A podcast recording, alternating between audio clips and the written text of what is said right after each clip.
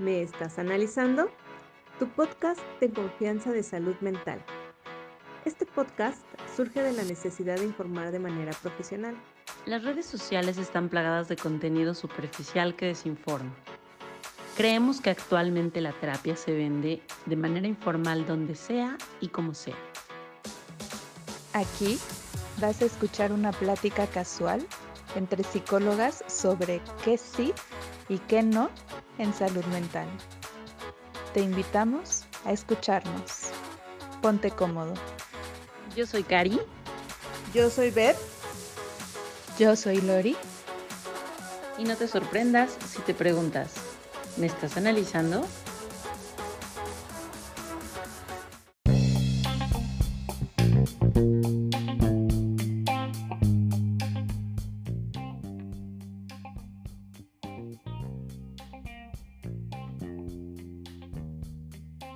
Hola, hola analizandos. Hoy queremos felicitar a todos nuestros colegas en el Día del Psicólogo. En México, este día se celebra el 20 de mayo. Los psicólogos pueden trabajar en varios lugares como empresas, escuelas, hospitales y consultorios. Nosotras nos vamos a enfocar hoy en hablar sobre algunos mitos acerca de los psicólogos clínicos, es decir, los psicólogos que se dedican a atender pacientes. Uno de los mitos es que los psicólogos no hablan durante la sesión, cuando estamos en sesiones, cuando estamos atendiendo a nuestros pacientes. Los psicólogos sí hablamos en las sesiones. Primero, te escuchamos para intentar entender lo que nos estás comunicando y entonces poder darte una respuesta desde un punto de vista objetivo y empático.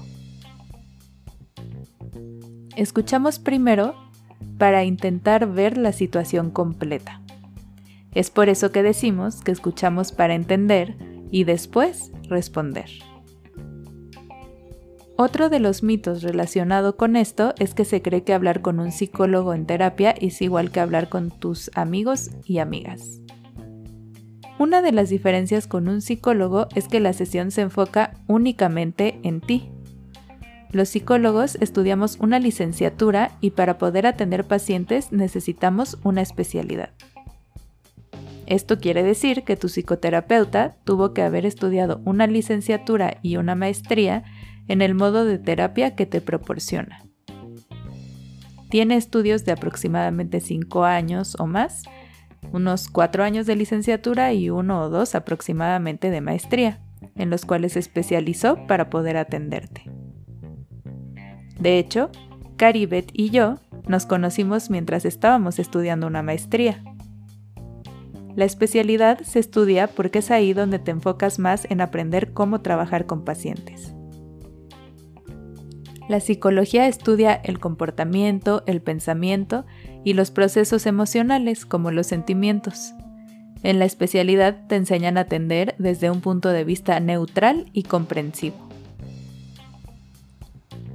Tu psicólogo probablemente te reforzará los vínculos con tus amigos porque tomamos en cuenta la importancia del apoyo de las personas a tu alrededor. También te apoya para que analices y reflexiones sobre lo que piensas, lo que haces y lo que sientes. Se espera poder proporcionarle al paciente un ambiente en el cual pueda estar en confianza para expresar todo lo que le está pasando.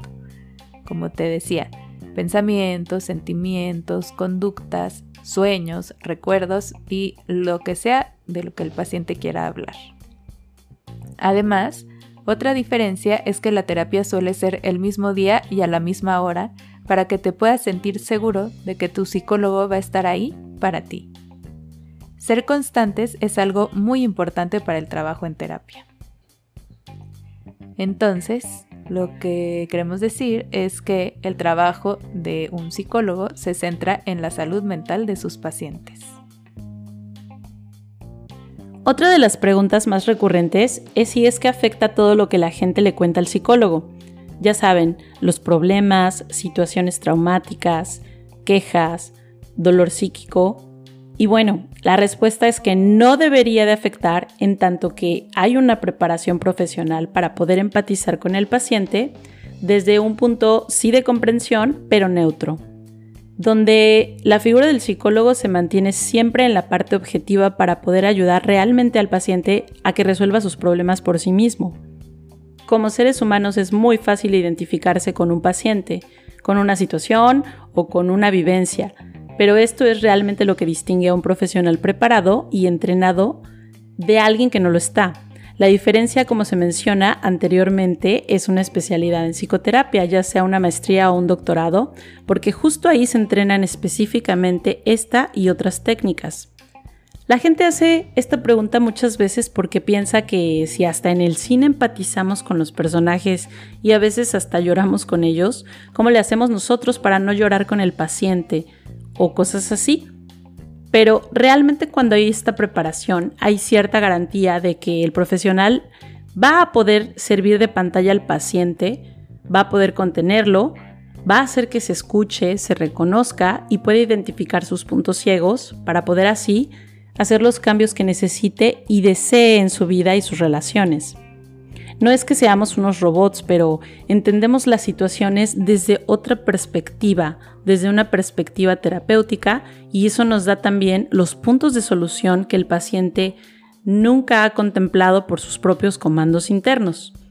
Y realmente no damos consejos como se podría pensar, sino que pensamos juntos la vida de una persona, se analiza y se abordan las emociones de una manera terapéutica para que esta persona pueda pensar desde sus perspectivas las cosas que no ha pensado y cambiar esquemas de pensamiento o estos comandos que definitivamente cambia vidas.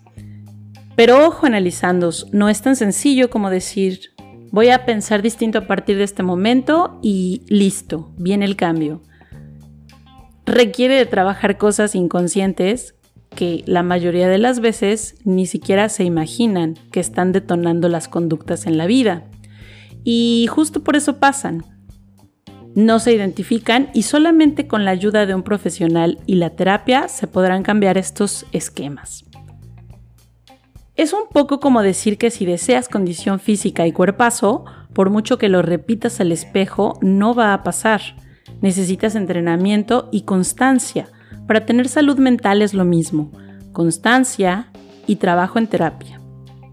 Y descuiden en analizando. Si acuden con un profesional especializado, este podrá escucharlos y será capaz de ayudarles en todo su proceso terapéutico de manera profesional para ambas partes. Y bueno, analizando, el tercer mito del que vamos a hablar es ¿Los psicólogos analizan todo el tiempo?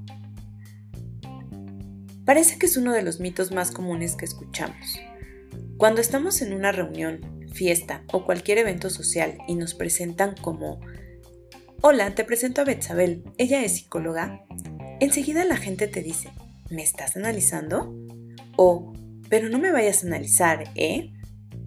Sabemos que en el fondo algunas personas desean que realmente podamos ayudarlas como si fuera arte de magia, solo con una charla social en una reunión.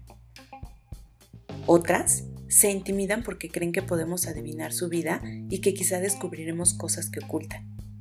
Y así, cada persona proyecta en nosotros situaciones que son suyas. Pero déjenme decirles algo analizando. Nosotras las psicólogas somos divinas, más no adivinas. Hablando ya en serio, los psicólogos no podemos analizar a las personas todo el tiempo, ni en cualquier lugar.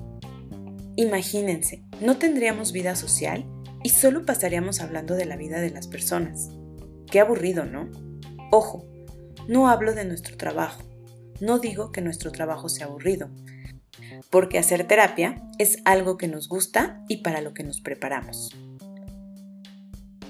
Hacer un análisis no solo depende del psicólogo, se da en conjunto con un otro llamado paciente. Analizar y comprender los sentimientos y pensamientos de otra persona requiere de un trabajo colaborativo y un espacio privado.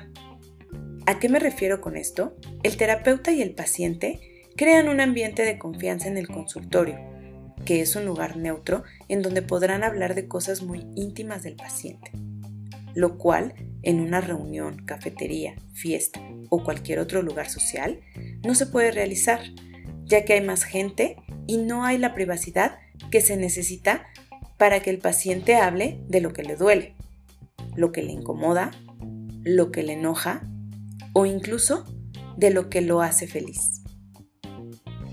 Para que un psicólogo pueda analizar a un paciente, requiere de una formación que lleva algunos años. Primero, una formación académica, supervisión de casos y, lo más importante, el análisis propio. La privacidad y la ética es algo de suma importancia en lo cual también se debe trabajar. A lo largo de los años, los psicólogos desarrollan con la formación y práctica habilidades de observación, escucha activa y empatía para ponerse en los zapatos del paciente sin tener que haber pasado por la misma situación y para no adueñarse de las emociones del paciente, lo cual permitirá servir de espejo para que el otro pueda ver lo que está sucediendo con él. Por parte del paciente se necesita un compromiso, que el paciente quiera analizar, invertir tiempo, dinero y esfuerzo. Porque debo confesarles analizando que ser paciente tampoco es fácil. Al ser paciente vas a aprender a asumir, a identificar y a estar dispuesto incluso a modificar conductas, a hacerte responsable de lo que te toca. Muchos de los mitos y prejuicios que hay sobre los psicólogos contribuyen a que las personas duden para comenzar un tratamiento, lo cual genera en algunas situaciones o personas vergüenza. Por eso analizando, la intención de hoy de hacer una cápsula sobre los mitos de los psicólogos es mostrarles una realidad que aún sigue vigente al respecto de cómo los prejuicios evitan que las personas confíen en un tratamiento emocional. Si confían en un dentista si les duele una muela o en el cardiólogo si tienen problemas en el corazón, ¿por qué no confiar en un psicólogo si se sienten mal emocionalmente? Al hablar de este tema, buscamos desmitificar estas ideas y que las personas acudan a terapia sin prejuicios. Muchas gracias por escucharnos y felicitamos a nuestros colegas psicólogos hoy en su día. Que tengan un excelente día. Hasta luego.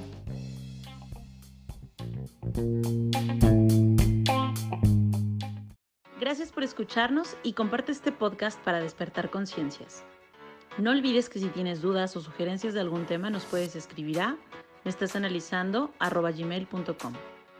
Nos encuentras en Facebook y en Instagram como Me Estás Analizando. En nuestras redes sociales explicamos un poco más acerca de los temas que hablamos. Y recuerda, no te sorprendas si al escuchar este podcast te preguntas, ¿me estás analizando?